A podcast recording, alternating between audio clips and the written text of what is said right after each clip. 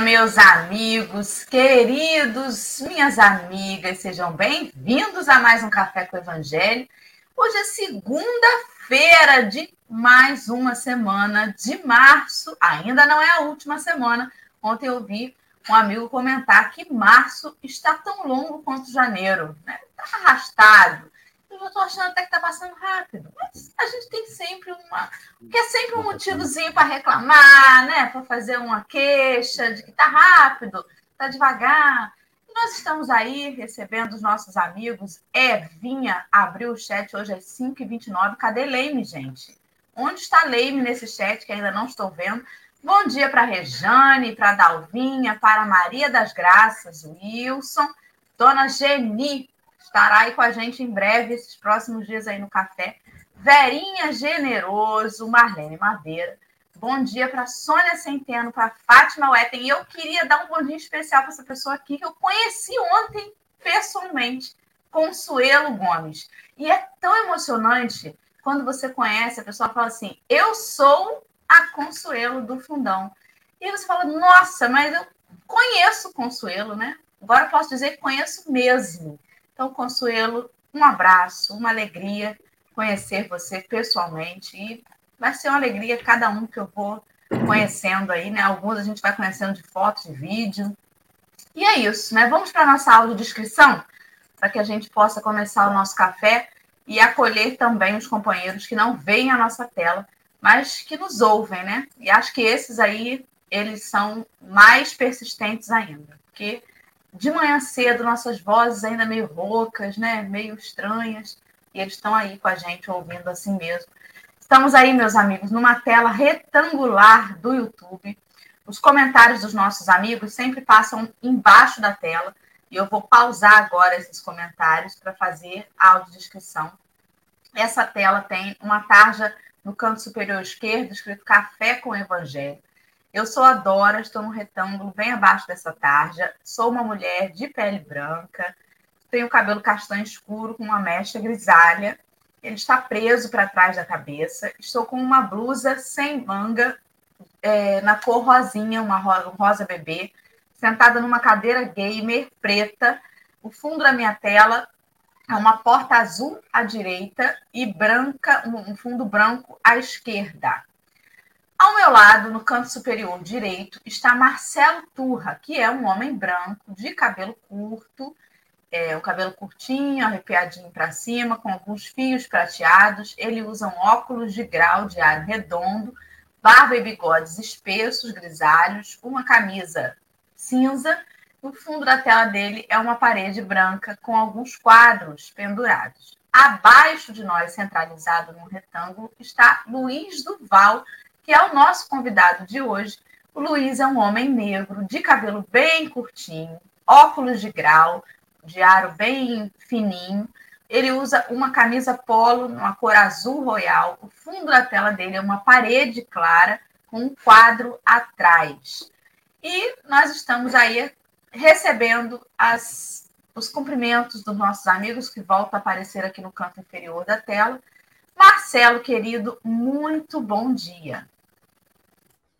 Bom dia, minha gente. Bom dia aos companheiros. Segunda-feira, 20 de março. Já estamos entrando na nossa reta final para o centenário dos trabalhadores de Jesus, que nós gostaríamos de convidar a todas as pessoas que não puderem assistir presencialmente. A gente sabe que sair é complicado, mas a gente vai ter um, 15 eventos no mês de abril por conta das atividades de centenário da instituição. Vai ser um momento muito bacana. Então fiquem, fiquem aí conectados depois. Se, se o pessoal permitir, vou botar o WhatsApp da Casa Espírita, dos, dos Trabalhadores de Jesus, para quem quiser uma instruçãozinha, uma informação de como as coisas estão funcionando, nós colocamos. Mas depois, porque de cabeça eu não sei. Então tem que ser realmente depois. Né? Então é isso daí. Queria agradecer esse momento de estarmos aqui com o Luiz, com a Dora, para conversarmos sobre o Cristo. Minha vozinha está meio complicada, estou gripado para um caramba. Idoso, quando gripa, o negócio complica. Luiz, querido, bom dia. Já conversamos muito hoje antes de começar. Bem-vindo mais uma vez. Obrigado, meu amigo. É um prazer estar aqui com, com vocês. Dessa vez ao vivo, né? A gente vai acompanhando no rádio, no início do trabalho. Essa hora já estou no trabalho, mas hoje vamos chegar um pouquinho mais tarde. Vale a pena. Vale Muito bem. Eu quero até pedir desculpas a Luiz Duval, né? Que eu sou a pessoa responsável pela agenda. De vez em quando eu faço umas confusões, né? Fiz com o Luiz, que ele escolheu um dia de um mês, eu marquei ele no outro mês. Chegou no mês que ele marcou e falou assim: não sou eu amanhã, não. Ué, ué, gente. E marquei Luiz errado. Recentemente acabei de descobrir que fiz uma outra confusão com o Kaiser Combat, mas ele vai estar aí com a gente no dia que a gente marcou mesmo com a confusão, porque vocês são pessoas caridosas que compreendem, né, os meus tropeços. E aí, obrigada, Luiz, pela sua compreensão, viu? É, e eu fiquei até animado com outro tema, porque o outro tema não é minha área, não tem nada a ver comigo. Eu estava totalmente desconfortável. Aí eu falei, pô, tema legal. Então, vou ter que estudar. Fiquei animado, mas tranquilo. Deus sabe de tudo. Deus sabe de todas as coisas. Quem sabe esse aqui é o que é o que precisa mesmo, né? Para esse dia. Então, meus amigos, é, já estamos aí no, no, nosso chat com o link que vai transportar vocês para o texto de hoje, que faz menção ao Evangelho de João, capítulo 8, versículo 58. E tá lá, hegemonia de Jesus, do livro Caminho, Verdade e Vida, item 133. Se você não tem o livro em mãos, né? O Luiz já está com o livro dele ali, mas se você não tem o livro, não tem problema. Você vai lá, clicar no link, deixar separada essa aba no seu navegador para que você acompanhe com a gente ou para que você leia depois, releia depois e tire também as suas próprias conclusões. E agora, para a gente começar o café, o nosso convidado de hoje escolheu a prece inicial. Então, Luiz, querido, já estava pronto para ler, né, Luiz? Vamos orar. É, vamos orar. Então vamos entrelaçar os nossos melhores sentimentos e pensamentos em direção a Deus, nosso Pai, Criador de tudo que há de bom e belo. Agradecido pela oportunidade da reencarnação, a oportunidade do recomeço. Agradecido por todas as benesses, por todos os aprendizados. Agradecido a Jesus, nosso mestre, amigo, farol de nossas vidas, por nos sustentar, sustentar a nossa caminhada, sustentar os nossos amores, sustentar esse programa que já há algum tempo vem acalentar os nossos corações, sustente essa equipe que ela continue firme, trazendo a sua mensagem. Agradecido aos amigos espirituais, os anjos guardiães de cada um que escuta o programa, não só nesse momento, mas todos os dias, trazendo a orientação, o caminho, a intuição necessária para continuarmos trilhando no bem. Que a gente possa iniciar nossa semana com café e com Jesus. Que assim seja com a graça de Deus. Graças a Deus. E assim será, né? Texto na tela, estamos empilhadinhos à esquerda e no meio da tela, no centro, está um quadro negro com letras brancas. Luiz vai fazer para a gente a leitura agora e depois a gente volta aí para a configuração anterior. Vai lá, Marcelo. Isso, vamos lá. Então, a leitura de hoje está no livro Caminho, Verdade e Vida, pelo Espírito Emmanuel, através da psicografia de Chico Xavier. Lição 33, Hegemonia de Jesus. Disse-lhe Jesus: Em verdade, em verdade vos digo que, antes que Abraão existisse, eu sou. Está em João 8, versículo 51. É impossível localizar o Cristo na história, à maneira de qualquer personalidade humana. A divina revelação de que foi emissário Celso e o harmonioso conjunto de seus exemplos e ensinos falam mais alto que a mensagem instável dos mais elevados filósofos que visitaram o mundo. Antes de Abraão, ou precedendo os grandes vultos da sabedoria e do amor na história mundial, o Cristo já era o luminoso centro das realizações humanas. De sua misericórdia partiram os emissários da luz que, lançados ao movimento da evolução terrestre, cumpriram, mais ou menos bem, a tarefa redentora que lhes competia entre as criaturas, antecedendo as eternas edificações do Evangelho. A localização histórica de Jesus recorda a presença pessoal do Senhor da vida. O enviado de Deus, o tutor amoroso e sábio, veio abrir caminhos novos e estabelecer a luta salvadora para que os homens reconheçam a condição de eternidade que lhes é própria. Os filósofos e amigos ilustres da humanidade falaram às criaturas, revelando em si uma luz refratada, como a, a do satélite que ilumina as noites terrenas. Os apelos desses embaixadores dignos e esclarecidos são formosos e edificantes. Todavia, nunca se furtam a mescla de sombras. A vinda do Cristo, porém, é diversa. Em sua presença divina, temos a fonte da verdade positiva, o sol que resplandece. Emmanuel. Muito bem, Luiz. Agora fique à vontade, por favor, para começar aí seus comentários e a gente começar a papear com você. Vamos papear então. É... Quando eu pego assim um, uma passagem, uma passagem bíblica, eu procuro ir no, no contexto dela, né? A gente vê lá desde o início por que foi falado aqui. Aí nos traz uma ideia, né? Porque quando a gente fala a, gente fala de coisas que nós não vimos, a gente tem que fazer uma viagem. A viagem no tempo, nos costumes, nas pessoas, uma viagem no local, tomar conhecimento da, da situação para sentir qual a palavra aqui, para a gente poder enquadrar aquela palavra nos nosso, no nosso dia, né? nos dias de hoje. Então, quando a gente vê isso daqui, a gente vê que Jesus começava a ser interrogado pelos doutores da lei. Ele começa a se apresentar.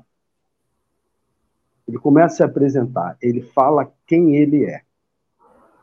E ele fala uma coisa, é, o Abraão, como grande patriarca, ele é responsável em conduzir o povo ao monoteísmo. Então, houve a divisão das doze tribos e tal, em direção à Terra Prometida.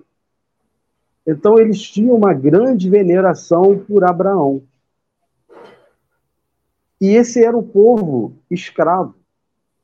E quando Jesus fala que ele, se ele os libertasse, eles realmente seriam livres?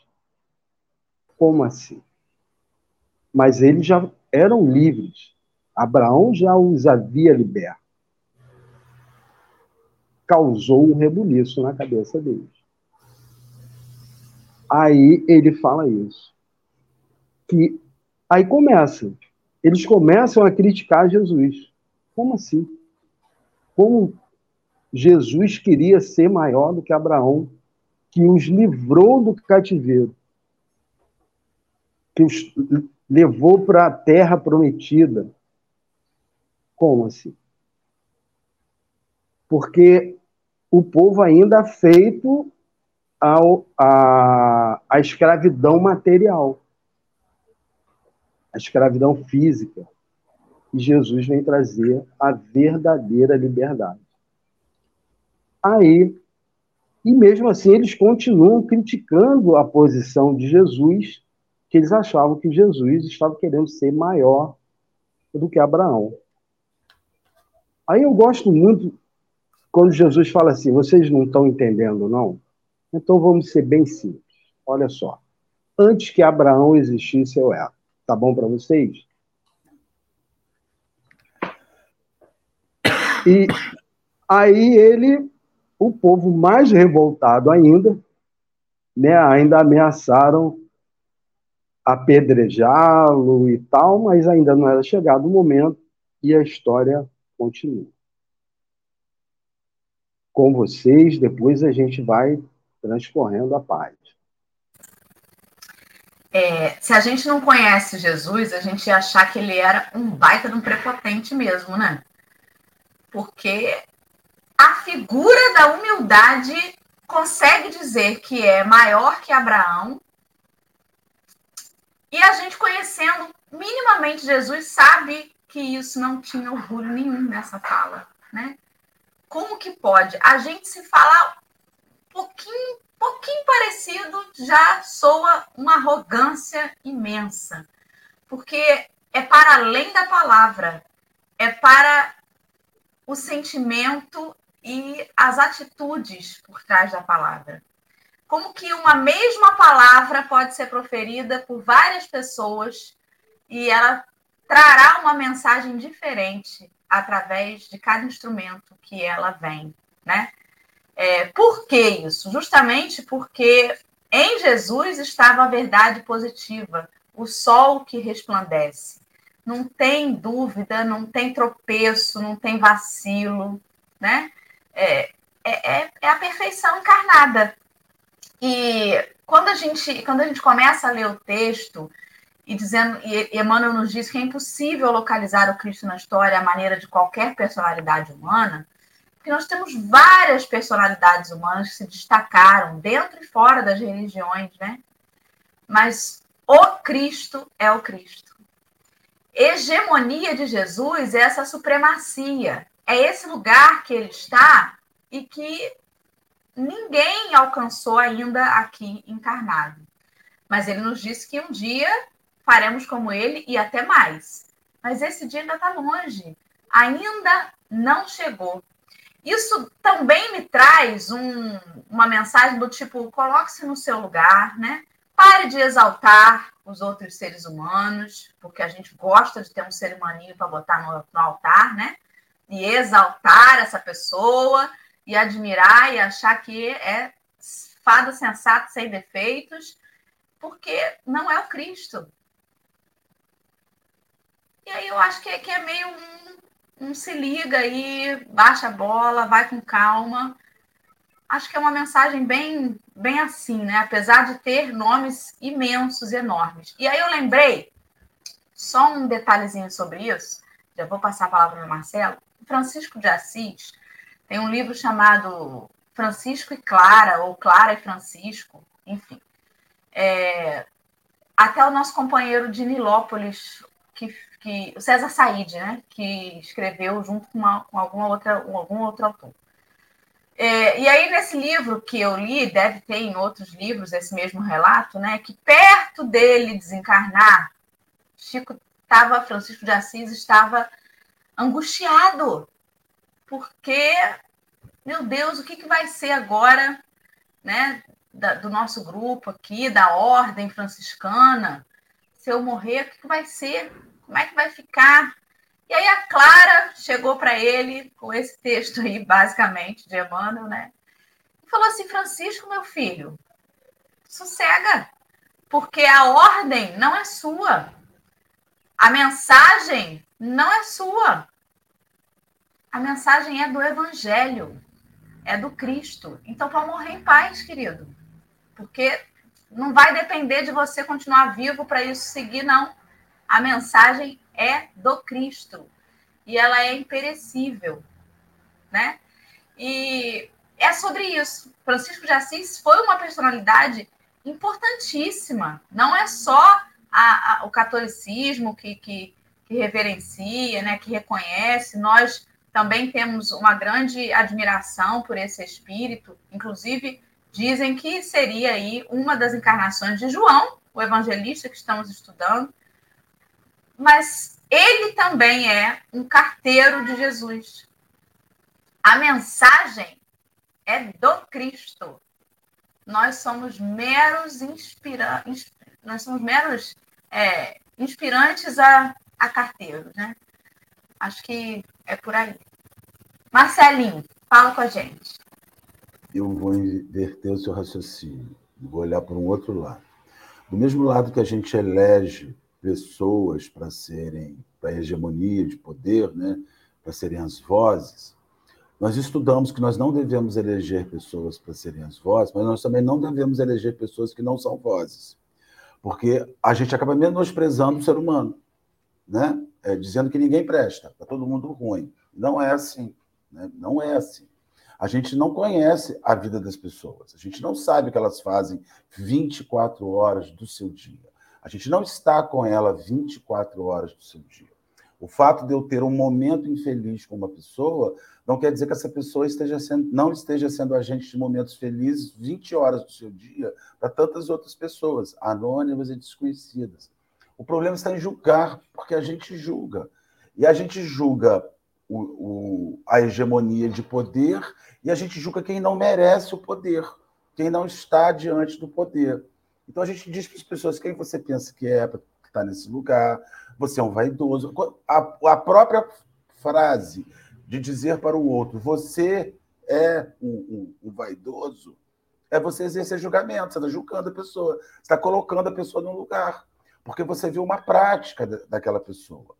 Então, por que, que esses homens se chocam com, com o Cristo? Ele é o supremacista, ele é o hegemônico, ele é o que está acima de. Inclusive, a própria palavra hegemonia nos arremete a uma coisa muito ruim. As práticas hegemônicas políticas que deram origem ao fascismo, ao nazismo, que disseram que, que o supremacista branco tinha o poder sobre o judeu, sobre os negros, sobre os orientais, sobre os, os que tinham limitações físicas. Essa hegemonia, né? essa hegemonia é, política, de separar pessoas, ao mesmo tempo, essa hegemonia de Jesus não separa as pessoas, porque ainda que ele seja o maior, dono do parquinho, da bola e do campinho, ele deixa todo mundo vir jogar. Essa é a grande diferença hegemônica de Jesus. Jesus não chegou no máximo da sua existência como espírito perfeito para dizer que, como eu sou perfeito, eu só quero semelhantes e análogos. Não, ele abriu a vida dele para todos. Então, essa é uma hegemonia real, não como alguém que separa pessoas. E é interessante que quanto melhor a gente fica, ou pensa que fica, mais nós tiramos pessoas da nossa vida e nos associamos a pessoas semelhantes. O Cristo não. Ele chegou no ponto ápice da sua existência enquanto espírito, que cabia todo mundo na vida dele. Cabia todo mundo na existência dele. Ele não virou uma pessoa melhor para estar distanciado das pessoas. Então, essa mensagem me chama isso. E me chama mais uma coisa sobre reencarnação, né? A questão da matéria que nubla o, o, o, o ontem, a matéria do véu da encarnação, né? Para ele não servia. Ele tinha consciência atemporal. Porque ele não veio saudar contas. Jesus Cristo, com, com cinco anos de idade, já tinha consciência plena, talvez não tivesse por questões neurológicas. Eu não posso nem dizer se o cérebro dele, com cinco anos de idade, funcionava igual ao outro. Acredito que, por desenvolvimento natural, acredito que sim. Mas é óbvio que a lucidez que ele adquiriu, porque era um espírito que não tinha que saudar o véu da encarnação é para facilitar o resgate. Se eu não tenho resgate, para que véu? A lucidez é plena. Jesus, com 20 anos de idade, era pleno passado, presente, consequentemente, futuro. Ele era pleno. É isso que me chama o texto. Me... É doideira. Salva nós, Luiz. É, é, gostei desse exemplo aí que o Marcelo falou, é o dono da bola e do campo, e do campinho. Gostei. Alguns, Ai, alguns, é, alguns ele escalou para jogar e a todos convidou a participar do jogo. Então, o Abraão foi um dos que ele escalou.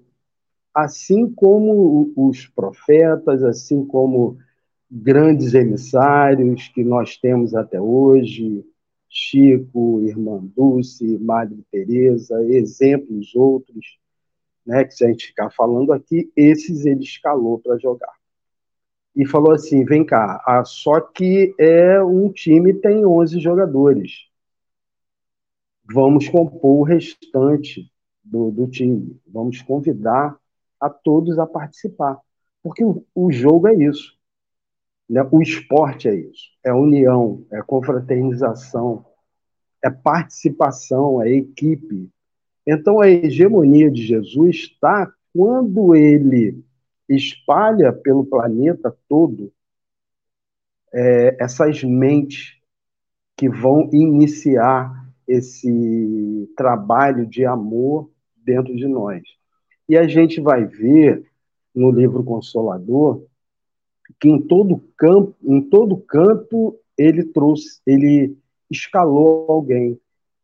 Foram os Vedas, os Mahatmas, o, enfim, a China, em todo canto, até antes de Abraão, já tinha gente escalada jogando. Então, quando a gente pega a própria Gênese bíblica, e vê que a primeira coisa a ser criada foi a luz, a primeira coisa a ser criada foi a luz. Então, essa luz está conosco desde o princípio da criação. É essa luz que nos, nos ilumina, nos aquece, nos transforma, nos convida, nos modifica. E as pessoas não entendem e ficam escalando outros outros jogadores cuja carreira é passageira. A carreira é passageira. Uma hora vai ter que parar de jogar. Mas Jesus não. Jesus vem, essa hegemonia dele é tanta que ele divide a história, antes e depois dele. E depois dele, a gente começa a pegar pontos aqui e ali e a gente vê que tudo reflete dele. A gente não tem a luz própria. O próprio texto fala aqui. Todos eles possuíam uma luz refratária, a luz do seu amor. A luz própria é essa, desde o princípio, desde o início, a nos sustentar. Então, é, Cristo, ele fala aqui, antes de Abraão, ou precedendo os grandes vultos da sabedoria e do amor da história mundial, o Cristo já era o luminoso centro das realizações humanas. Aí, se a gente tiver um pouquinho de paciência e deixar a, a nossa mente dar uma viajada, a gente às vezes precisa se libertar de, de, de certos conceitos, né? deixar a mente viajar, a gente vai ver, vai entender melhor. Porque a gente lê o texto de Emmanuel, fica fácil. Só que a gente tem que ter um. É, é fácil de entender, mas a gente tem que se permitir, às vezes, ir um pouco mais. É isso que a gente está fazendo hoje, batendo esse papo, porque lá na frente ele vai dizer assim: estabelecer a luta salvadora para que os homens reconheçam a própria condição de eternidade que lhes é própria. Então, é, é justamente essa luta. a espada da inquietação, a espada do sair do, do local, não ficar, se senhor, se senhor, amém, se senhor, se senhor, amém. Essa luta, esse movimento, o incômodo, isso aí eu já não quero mais, me incomoda. Então vai lá, garoto, se modifica, se transforma, trabalha, inquieta. Ele traz essa inquietação. Né? Jesus inquieta a gente. E, e se não for essa inquietação, a gente estagna, a gente para. Então é. é... Ô, Dorinha, ô, vamos lá. Me ô. permite consideração aqui. O vamos que lá. não é o que não é essa inquietação que você falou quando ele diz que antes que Abraão fosse eu sou. Isso, que coisa mais inquietante do que isso?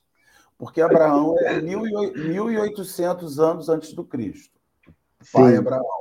Abra- Abraão surgiu 3.800 anos atrás. Então, na época de Jesus, 1.800 an- anos antes. Então, o sujeito está dizendo assim: olha, antes que ele fosse, eu já era.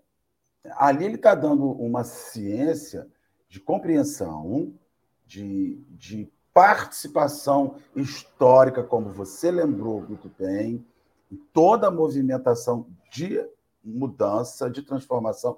Isso é perfeitamente, perfeitamente alinhado com a doutrina espírita, porque a doutrina espírita ela é crescente, ela não é decrescente, o que não significa ser crescente, substituir. Né? Você não vai substituir o livro dos espíritos por uma obra nova que surge, mas você vai agregar no processo que é crescente. Então você vê a, a olha só, nós estamos construindo. E isso é muito bacana, porque Jesus, aí me chama com mais doido ainda, que ele fala assim: apesar de eu já ser antes de Abraão, eu venho chamando, como você disse, todos a construir comigo. Uns eu convidei para o time, outros convidei para vir assistir o jogo. Adorei isso. E aí você vai, olha, sozinho eu não vou fazer. Aliás, até posso fazer. Mas qual o sentido de fazer sozinho se isso não transformará a vida? Isso é muito poderoso, porque você vê, o, o, o, o Dora, uma coisa que eu fico muito impressionado com Cristo, impressionado quanto eu sou curto de memória, de raciocínio, de inteligência, de tudo, quanto eu sou tão pequenininho. É porque tudo foi programado. Nada foi de qualquer maneira, Dora. Nada. Então você fica assim, eu não sei, tem hora que eu acho assim, que a gente acha que a gente está fazendo uma coisa, descobrindo uma coisa.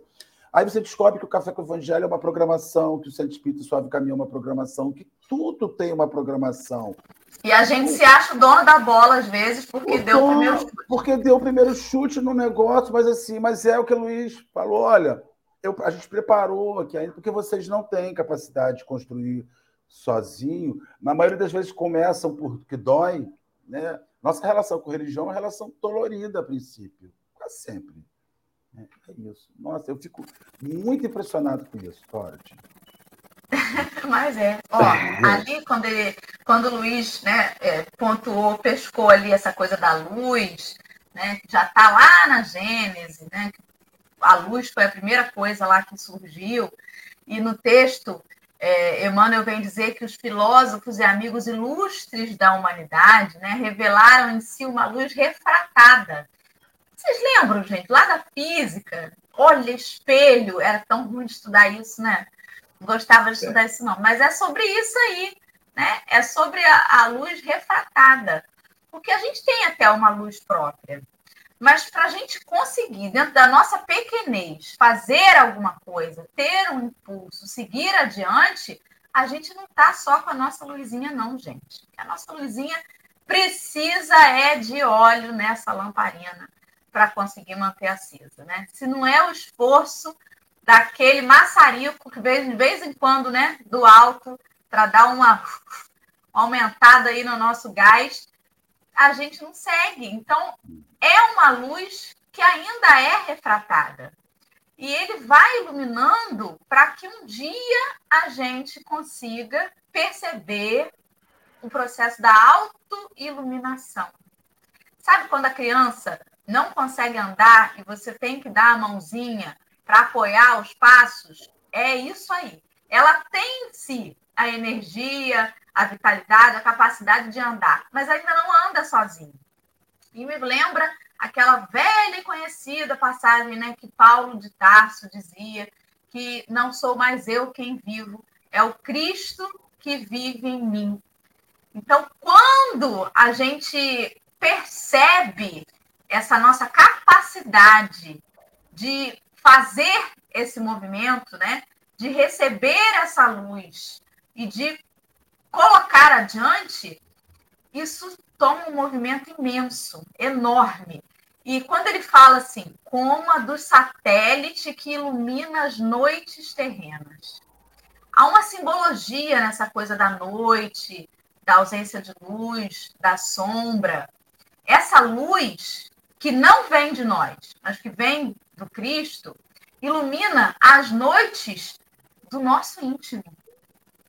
Ilumina o lugarzinho mais escuro dentro da gente. E quando ilumina, é impossível que a gente não enxergue que ali a gente estava escondendo ainda alguma coisa. Eu li esses dias até é, no, no, livro Contos e Crônicas, de Chico Xavier pelo Humberto de Campos. Eu não sei porquê, mas eu linkei com isso agora, acabei de lembrar, né? Porque às vezes a gente não se acha capaz, Luiz e Marcelo, né, de, de fazer esse movimento refratário com a luz do Cristo. A gente fala assim, mas também os filósofos e amigos ilustres da humanidade já são espíritos em outro patamar, né? É, já são aí Chico, é, Irmã Dulce, como foram citados aqui, são criaturas. Eu, eu refratar a luz de, de, de Cristo, quem sou eu? E aí, nesse ponto, tinha um anjo, um pecador e um religioso. Os três estavam ali conversando, né? se encontravam de vez em quando. Aí o anjo vinha e dizia assim: precisando de ajuda, gente para lidar com um jovem que está se perdendo nas drogas. Nossa, preciso muito de ajuda. Vocês podem me ajudar? Aí o religioso dizia assim: dá o nome dele que eu vou orar. Se fosse espírita, ia dizer assim: dá o nome dele que eu vou botar lá na desobsessão do centro. Mas vamos lá comigo, eu religioso não posso. Eu, no alto da minha, né, da minha capacidade de compreender, de, de estudar, eu sou uma pessoa muito temente a Deus, eu não posso me enfiar num lugar desse de drogas. Mas me dá o nome dele que eu vou orar por ele. E aí o pecador. O pecador olhou para o anjo e falou assim: Me diz aí onde é que ele está, porque eu já passei por isso. Eu posso talvez ajudar ele, porque eu já eu conheço esse caminho que ele está traçando agora. Eu, eu vou lá, eu posso tentar ajudar. E aí passou um tempo, o anjo voltou de novo, conversou com os três, falou assim: Olha, tem uma outra questão é difícil, será que vocês podem me ajudar? É, um, um rapaz aí um homem de família, começou a se viciar nos jogos, perdeu o dinheiro da família toda, traiu a esposa, agora está numa depressão, né? Está ameaçando aí de remover a própria vida. E aí o, o religioso falou o quê? Me dá o nome dele aí que eu vou orar e me dá o telefone da família, porque a família merece consolo. Agora ele vai ter que se ver com Deus, né? E errou, né? Infelizmente, vai ter que assumir aí as consequências do seu erro. E o pecador? O pecador, na mesma hora, falou assim: deixa eu conversar com ele, porque né, eu, eu, eu entendo o que, que ele está passando, eu também tenho os meus arrependimentos, eu vou lá conversar com ele. Enfim, muita coisa aconteceu. Belo dia o religioso desencarnou e nas portas do céu, quem estava lá para receber ele? O pecador. Todo iluminado, né? cheio de luz. E aí ele perguntou: mas vem cá, como é que você conseguiu passar assim tanto na minha frente, já está aqui todo iluminado? E ele disse: Eu simplesmente caminhei. Então, deixar essa luz do Cristo entrar na gente não é para ela iluminar as minhas sombras e eu ficar assim, ai de mim que sou tão pecadora. Ai, quem sou eu que sou, nossa, tão orgulhosa ainda. Ai, não, eu já errei muito na vida, eu não mereço esse lugar. Não é sobre isso é sobre aceitar a luz do Cristo e caminhar. Porque se ela está iluminando em mim uma parte da qual eu me envergonho, eu preciso fazer algo por isso. Eu preciso levantar e caminhar. A gente querer a luz do Cristo só para acumular num potinho não vai fazer a gente sair do lugar. E muitas vezes companheiros utilizam a religião, né, o processo religioso, pra, como se fosse um acumulador de luzes. Vou acumular tudo para mim. Que quando eu chegar nas portas do céu, eu abro meu potinho de luz e digo quanto que eu acumulei. Mas não é sobre isso. Não é sobre o quanto você está sem pecados acumulando luz. É sobre o quanto talvez você tenha errado muito, muito, mas mesmo assim você conseguiu identificar né, o chamado, o caminho, a hegemonia de Jesus e dizer: eu quero seguir, é aí que eu quero ir. E às vezes a gente precisa, né, perceber e deixar essa luz entrar até nos nossos equívocos, que é para a gente ter compaixão dos outros que estão se equivocando. Quando a gente se acha muito perfeito, muito bom, a gente não costuma ter piedade dos tropeços alheios, né? E aí eu fiquei pensando como a gente ainda é esse satélite, mas o quanto que a gente não quer iluminar as noites terrenas. A gente quer ser uma luz que vai brilhar lá no jardim, onde já tem sol, onde está tudo brilhando já. Difícil é pegar essa luz ir lá nas noites, iluminar nas sombras. A gente não quer. A gente quer iluminar onde a gente pode ter curtida e seguidores, né? Acho que linkei aí, fiz uma, uma grande salada. É. Fala comigo, Luiz. É, quando, quando a gente trabalha com é, reunião mediúnica, quando você vai é, conversar com, com o espírito, ele sente a sua vibração. Se você passou por determinada dificuldade e você venceu, ele sente se você realmente compreende, se você realmente acolhe, se você realmente tem luz suficiente para sustentá-lo naquela dificuldade. Então, nós, é, quando você fala de Paulo, Paulo foi, foi chamado a jogar.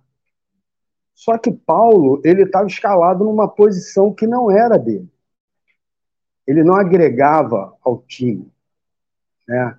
Então, o que, que teve que acontecer com Paulo? A mudança. Vamos mudar de posição para que você jogue de forma correta? E ele cria as condições necessárias para isso. Primeiro, ele ainda tenta. De primeiro, quando você fala é, na, que ele utilizou essas palavras, né? O Cristo vive em mim Antes disso, ele havia falado que aquilo que eu quero, eu não faço. Aquilo que eu não quero, isso eu ainda faço.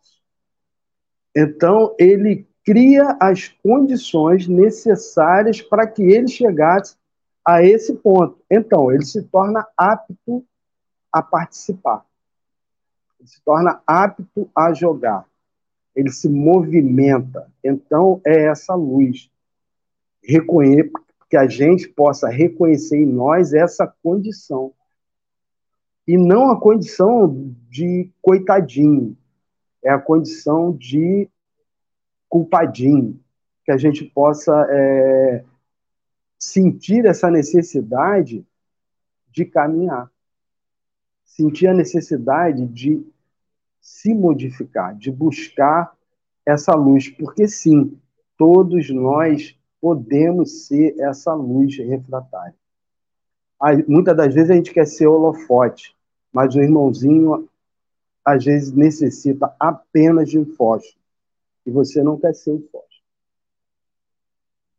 Porque você quer ser o holofote. Então, a todo momento, em qualquer, em várias situações, a gente é chamado a auxiliar, a iluminar, a amparar, a refletir a luz do Cristo. Mas a gente quer o vulto, a gente quer hegemonia, mas a hegemonia é só de Jesus. Só dele. Então, é, é, é como diz você, é sobre isso. Da gente entender aceitar e contribuir com aquilo que a gente tem. Obrigado, Senhor, por eu ser um fósforo.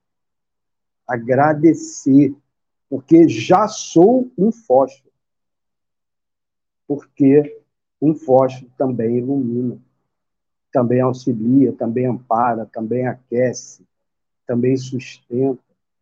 Então, é, chegar até, até Paulo é uma caminhada muito longa, muito longa, né? Então, mas é uma caminhada que todos nós vamos percorrer, né? Desde antes, Jesus tem enviado vários técnicos. Vou continuar usando aí a analogia do, do Marcelo. Enviado vários técnicos com a nos convidar a, a formar times, a jogar, né? a participar desse coletivo. Então, em todos os tempos, é só a gente estar tá atento. Olha só, você não dá para jogar pela direita, mas você vai conseguir jogar pela esquerda. Você não é bom no ataque, mas você é um bom goleiro, joga na defesa. Gente, alguma coisa a gente vai conseguir nem que seja ser o fósforo. E eu agradeço, porque mesmo que seja um fósforo molhado, nem que seja um fósforo molhado, o Cristo solar vai aquecer essa pólvorazinha e em um momento ele vai riscar e iluminar. É sobre isso, Dória.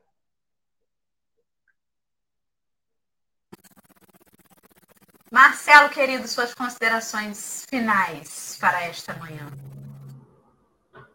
Olha, uma coisa muito difícil, que eu acredito que atrapalha muito a nossa vida, é a partir do momento que você inicia uma tarefa, uma tarefa no bem, uma tarefa que te evidencia, que te lança num lugar né, de, de visualização, porque a gente fala de likes hoje, mas like é novo, né, gente? A gente já teve outras épocas aí que fazia outras coisas e tudo mais.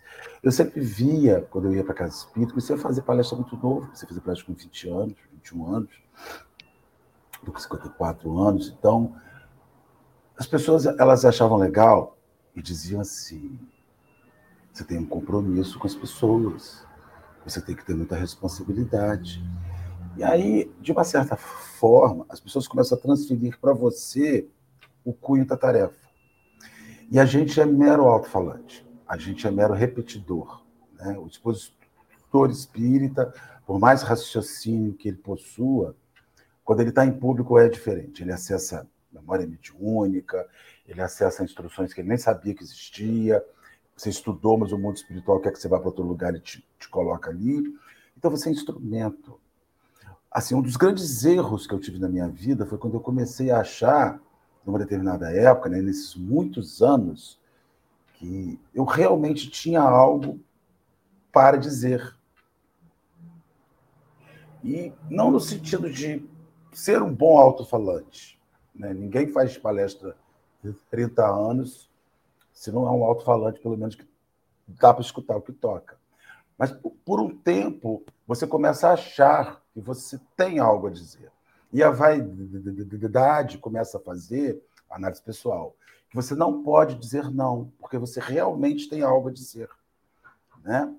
Então, assim, uma das melhores coisas que eu fiz na minha vida foi depois de muitos anos de tarefa, muitos anos de tarefa, eu dizer, agora eu não quero mais ser alto-falante. Eu não quero mais ter que sair para este lugar. Eu quero ficar na minha casa, eu quero ficar na minha vida, eu quero fazer na minha casa espírita, eu quero me dedicar ao plano institucional.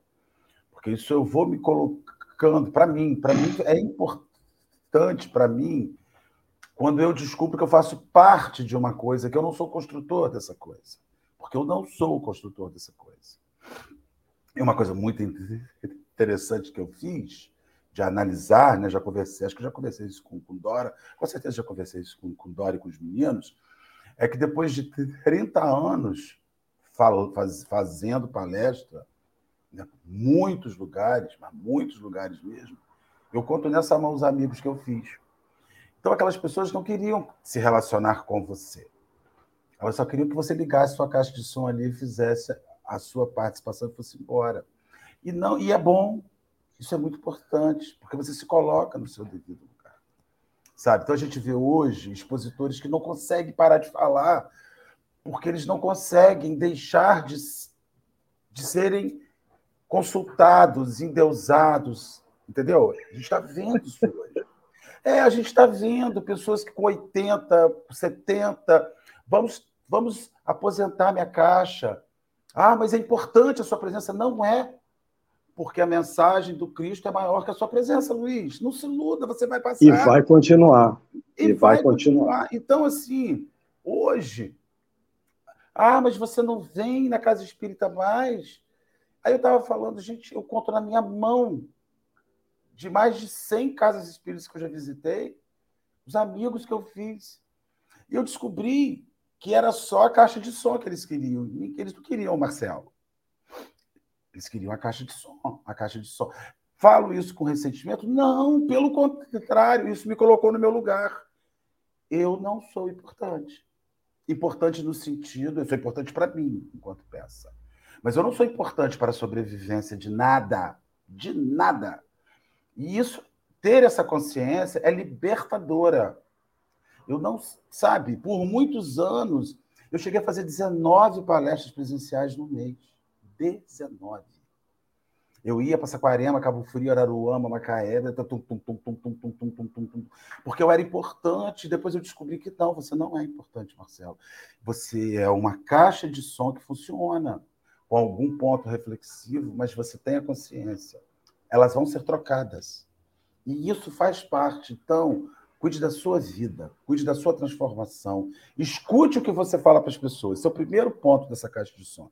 Escute o que você fale para as pessoas. Seja o que você fala para as pessoas.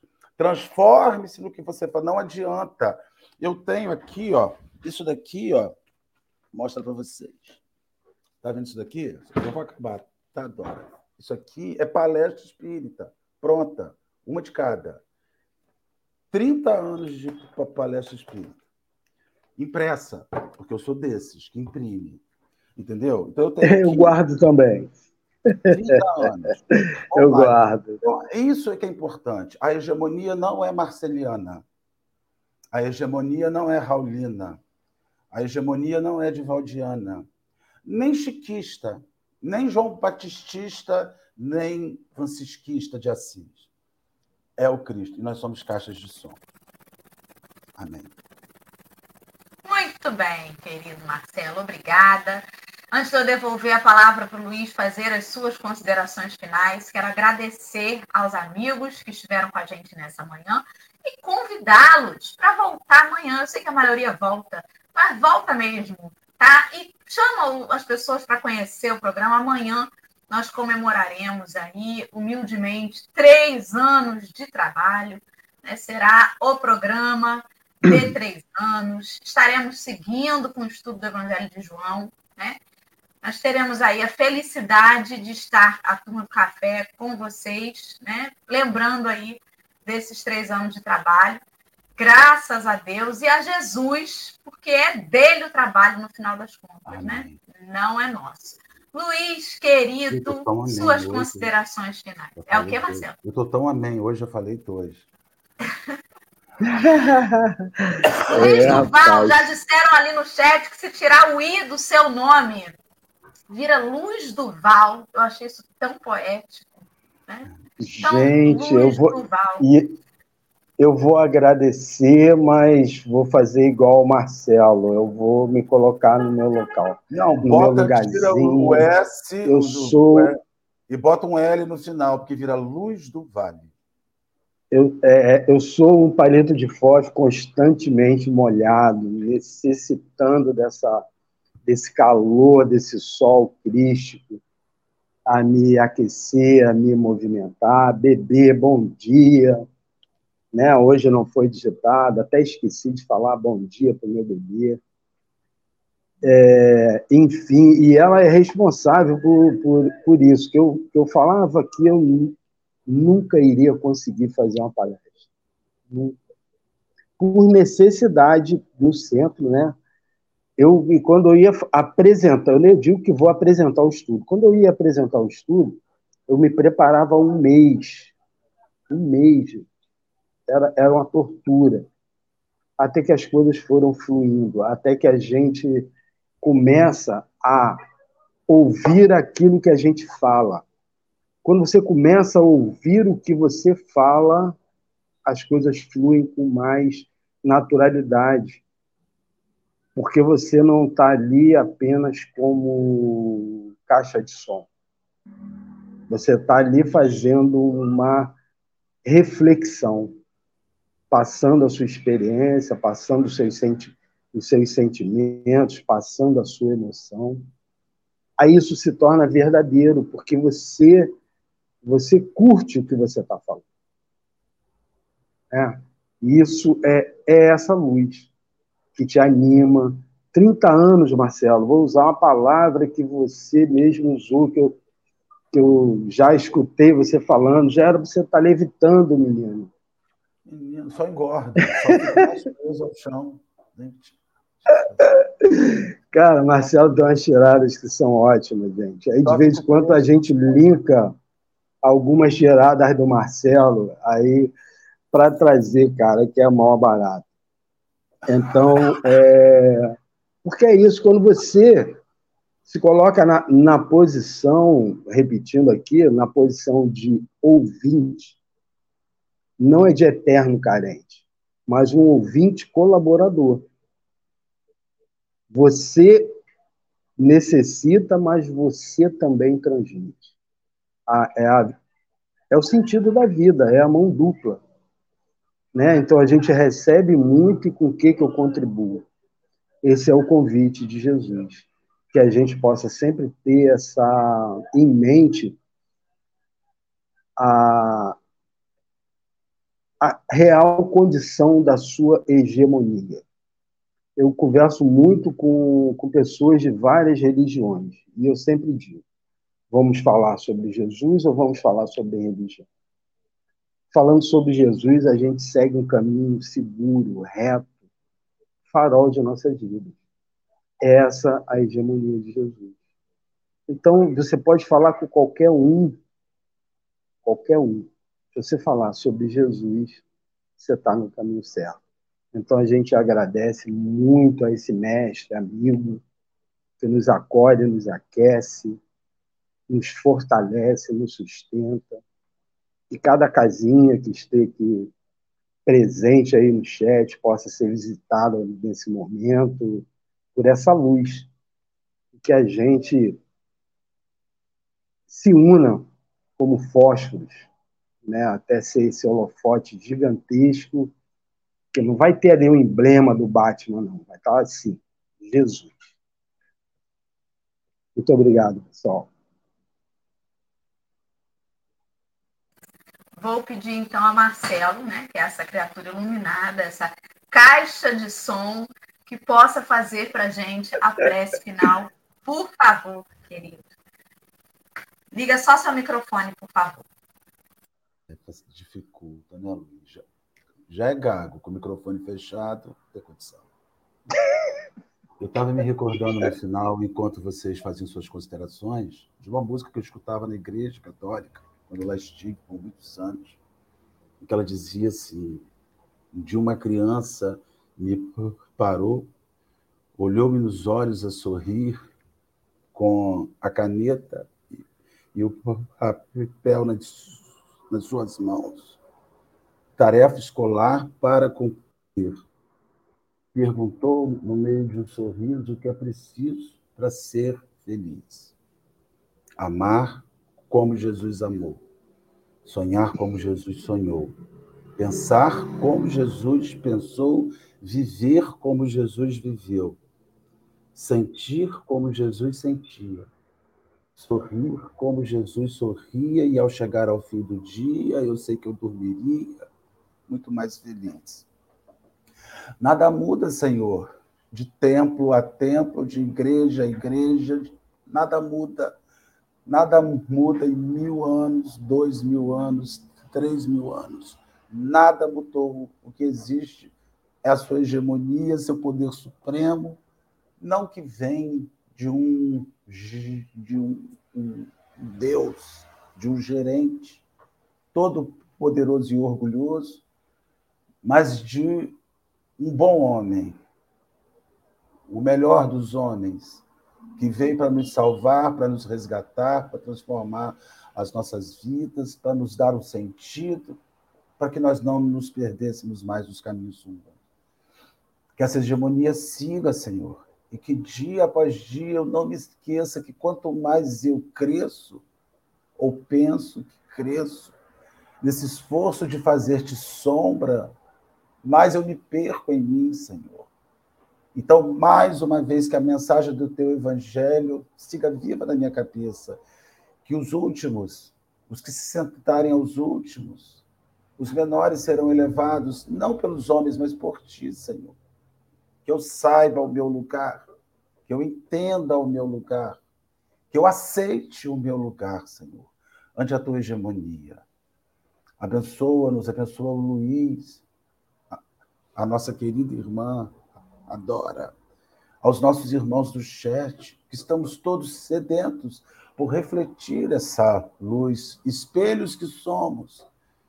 Mas quantas vezes, Senhor, eu olho para o meu espelho e ele trincou? Outras vezes, Senhor, a raiva, o ódio, a violência em mim fez com que uma névoa se formasse sobre ele e ele está perfeito. Mas tua luz não se reflete, Senhor. Que eu consiga, primeiro, cuidar do espelho, limpar o espelho, manter o espelho sob os cuidados e o zelo que ele precisa. Abençoe-nos nesta manhã, aos nossos irmãos que nos assistem. E fique conosco, Divino, hoje e sempre, na graça de Deus. Muito obrigada, queridos amigos. Vamos que vamos, que amanhã tem mais café. Obrigada, Luiz, queridos amigos. Até amanhã. Todo dia Beijo. tem.